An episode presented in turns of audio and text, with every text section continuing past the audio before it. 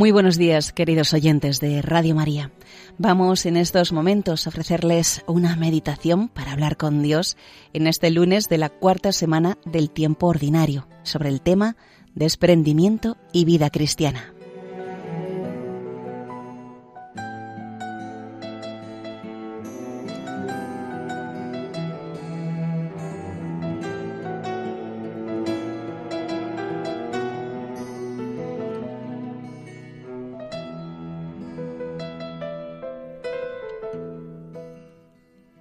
Nos dice San Marcos en el Evangelio de la Misa que llegó Jesús a la región de los Gerasenos, una tierra de gentiles, al otro lado del lago de Genesaret. Allí, nada más dejar la barca, le salió al encuentro un endemoniado que, postrado ante él, gritaba ¿Qué tienes que ver conmigo, Jesús, Hijo de Dios Altísimo? Te pido por Dios que no me atormentes. Porque Jesús le estaba diciendo Espíritu inmundo, Sal de este hombre. Jesús le preguntó por su nombre, y él respondió, Me llamo Legión, porque somos muchos, y le rogaba con insistencia que no los expulsara de aquella región. Cerca del lugar donde ellos se encontraban, pacía una gran piara de cerdos. La aparición del Mesías lleva consigo la derrota del reino de Satanás que por eso muestra su resistencia de modo tan acentuado en numerosos pasajes del Evangelio. Como en los demás milagros, cuando Jesús expulsa a los demonios, pone de relieve su poder redentor. El Señor se presenta siempre en la vida de los hombres, librándolos de los males que les oprimen. Pasó haciendo el bien y sanando a todos los que habían caído bajo el poder del diablo, dirá San Pedro en el discurso ante Cornelio y su familia, resumiendo esta y otras muchas expulsiones de demonios que hizo el Señor.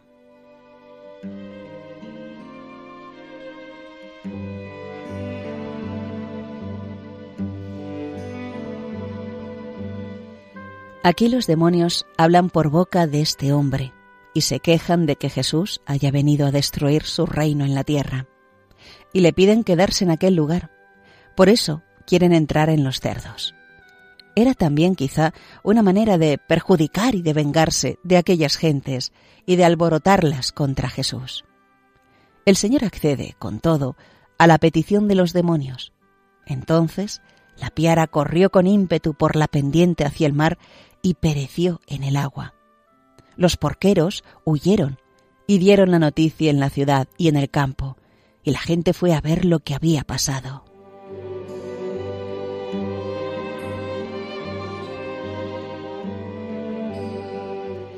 San Marcos nos indica expresamente que eran alrededor de dos mil los cerdos que se ahogaron. Debió de significar una gran pérdida para aquellos gentiles. Quizás sea el rescate pedido a este pueblo por librar a uno de los suyos del poder del demonio. Han perdido unos cerdos, pero han recuperado a un hombre. Y este endemoniado, este hombre rebelde y dividido, con dominio miserable de una multitud de espíritus inmundos, ¿no ofrece por ventura algún parecido con un tipo humano que no es ajeno a nuestro tiempo? En todo caso, el alto costo pagado por la liberación de aquel hombre, la hecatombe de la piedra de los dos mil cerdos ahogados en las aguas del mar de Galilea, tal vez sea el índice del elevado precio que tiene el rescate del hombre pagano contemporáneo.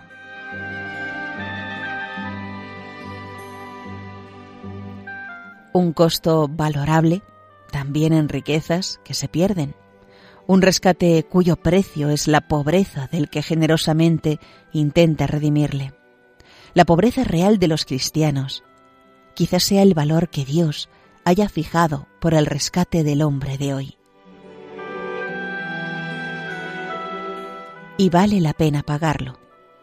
Un solo hombre vale mucho más que dos mil cerdos. Vale más que todo el mundo creado con sus riquezas y sus maravillas. Sin embargo, sobre estas gentes pesa más el daño temporal que la liberación del endemoniado. En el cambio de un hombre por unos cerdos, se inclinan por estos, por los cerdos. Ellos, al ver lo que había pasado, rogaron a Jesús que se marchara de su país, cosa que el Señor hizo enseguida.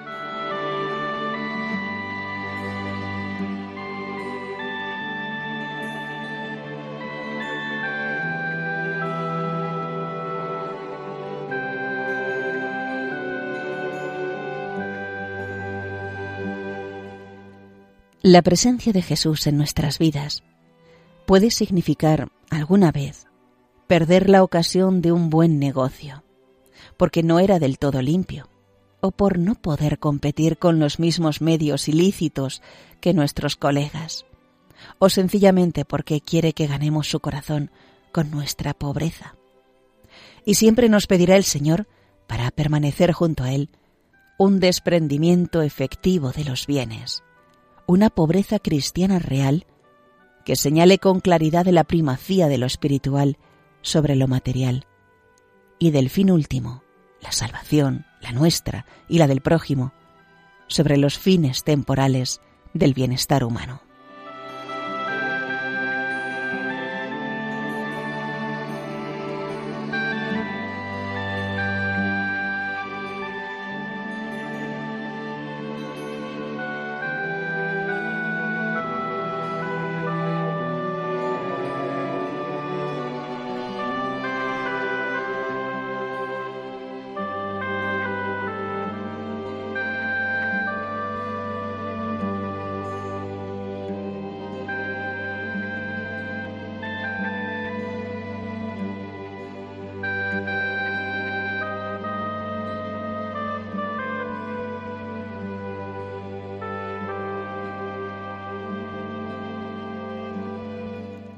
Le pidieron a Jesús que se alejase de su región. No incurramos nosotros jamás en la aberración de decir a Jesús que se aleje de nuestra vida, porque por manifestarnos como cristianos perdamos en alguna circunstancia un cargo público, un puesto de trabajo o debamos sufrir un perjuicio material de cualquier clase. Al contrario, hemos de decirle muchas veces al Señor con las palabras que el sacerdote pronuncia en secreto antes de la comunión de la Santa Misa. Haz que cumpla siempre tus mandatos y no permitas que me separe nunca de ti. Es preferible estar con Cristo sin nada que estar sin Él y tener todos los tesores del mundo juntos.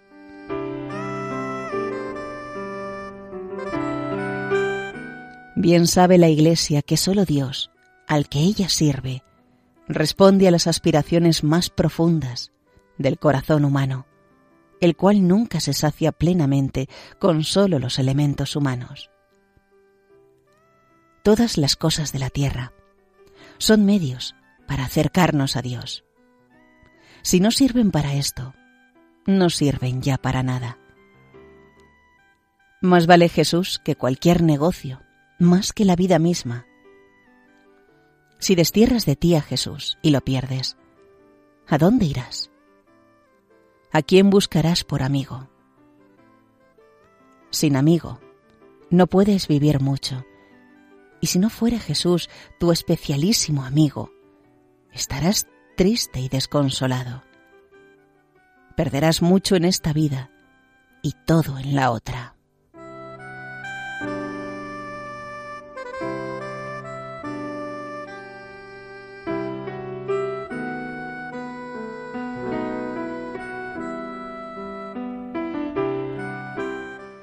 Los primeros cristianos, y muchos hombres y mujeres a lo largo de los siglos, han preferido el martirio antes que perder a Cristo. Durante las persecuciones de los primeros siglos, las penas habituales eran la muerte, la deportación y el exilio. Hoy, a la prisión, a los campos de concentración o de trabajos forzados, a la expulsión de la propia patria se han unido otras penas menos llamativas, pero más sutiles. No es ya una muerte sangrienta, sino una especie de muerte civil.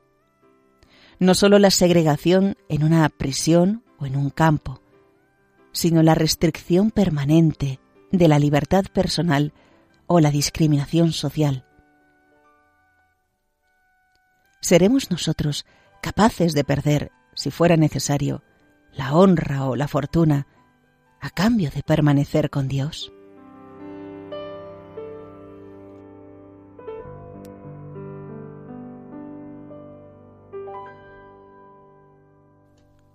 Seguir a Jesús no es compatible con todo.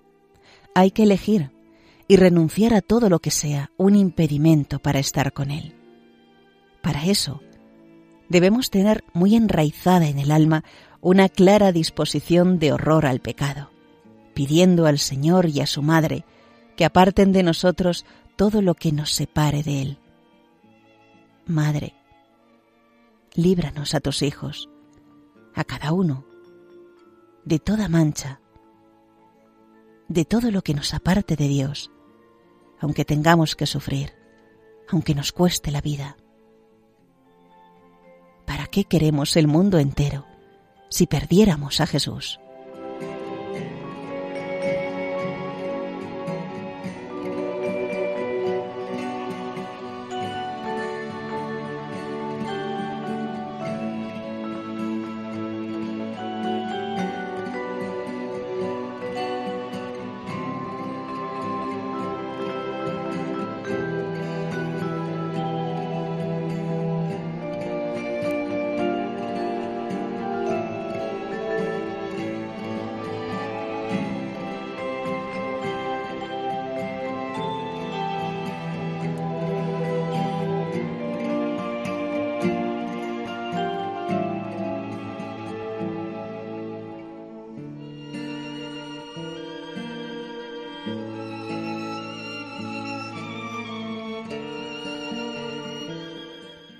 Y que entre los moradores de aquella región había gentes necias, comenta San Juan Crisóstomo, bien claro se ve por el desenlace de todo este episodio.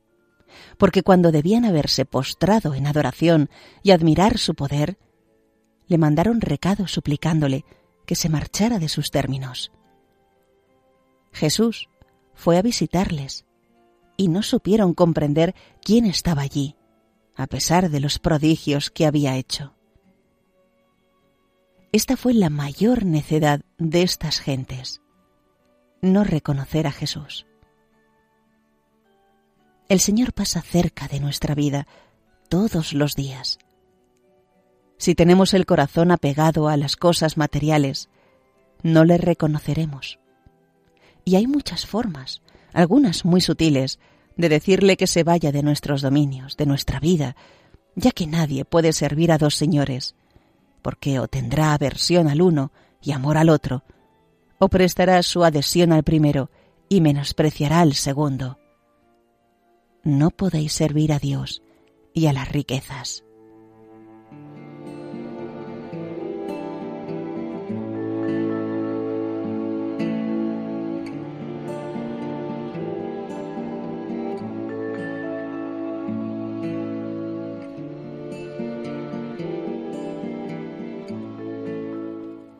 Conocemos por propia experiencia el peligro que corremos de servir a los bienes terrenos en sus múltiples manifestaciones de deseo desordenado de mayores bienes, aburguesamiento, comodidad, lujo, caprichos, gastos innecesarios, etc. Y vemos también lo que ocurre a nuestro alrededor. Muchos hombres parecen guiarse por la economía, de tal manera que casi toda su vida personal y social está como teñida de cierto espíritu materialista. Piensan que su felicidad está en los bienes materiales y se llenan de ansiedad por conseguirlos. Nosotros debemos estar desprendidos de todo cuanto tenemos. De este modo, sabremos utilizar todos los bienes de la tierra según lo dispuesto por Dios y tendremos el corazón en Él y en los bienes que nunca se agotan. El desasimiento hace de la vida un sabroso camino de austeridad y eficacia. El cristiano ha de examinar con frecuencia si se mantiene vigilante para no caer en la comodidad o en un aburguesamiento que no se compagina de ninguna forma con ser discípulo de Cristo. Si procura no crearse necesidades superfluas, si las cosas de la tierra le acercan o le separan de Dios, siempre podemos y debemos ser parcos en las necesidades personales, frenando los gastos superfluos, no cediendo a los caprichos, venciendo la tendencia a crearse falsas necesidades, siendo generosos en la limosna.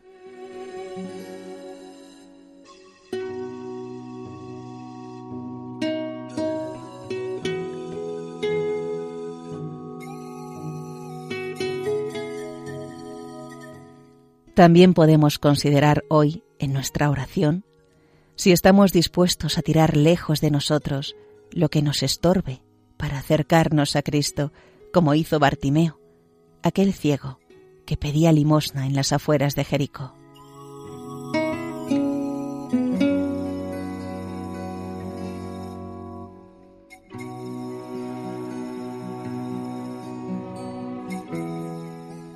El Señor vale infinitamente más que todos los bienes creados. No ocurrirá en nuestra vida como en la de aquellos gerasenos. Toda la ciudad salió al encuentro de Jesús y al verle le rogaron que se alejara de su región. Nosotros, por el contrario, digámosle con las palabras de la oración de San Buenaventura para después de la comunión, que tú seas siempre mi herencia, mi posesión, mi tesoro, en el cual esté siempre fija y firme e inconmoviblemente arraigada mi alma y mi corazón.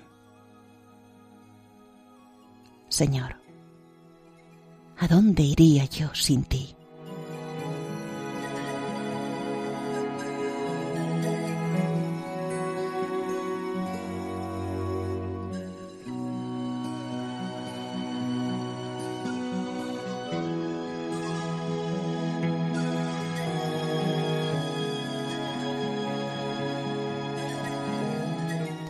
Y hasta aquí, queridos hermanos de Radio María, la meditación de hoy, Desprendimiento y vida cristiana, basado en el libro Hablar con Dios de Francisco Fernández Carvajal.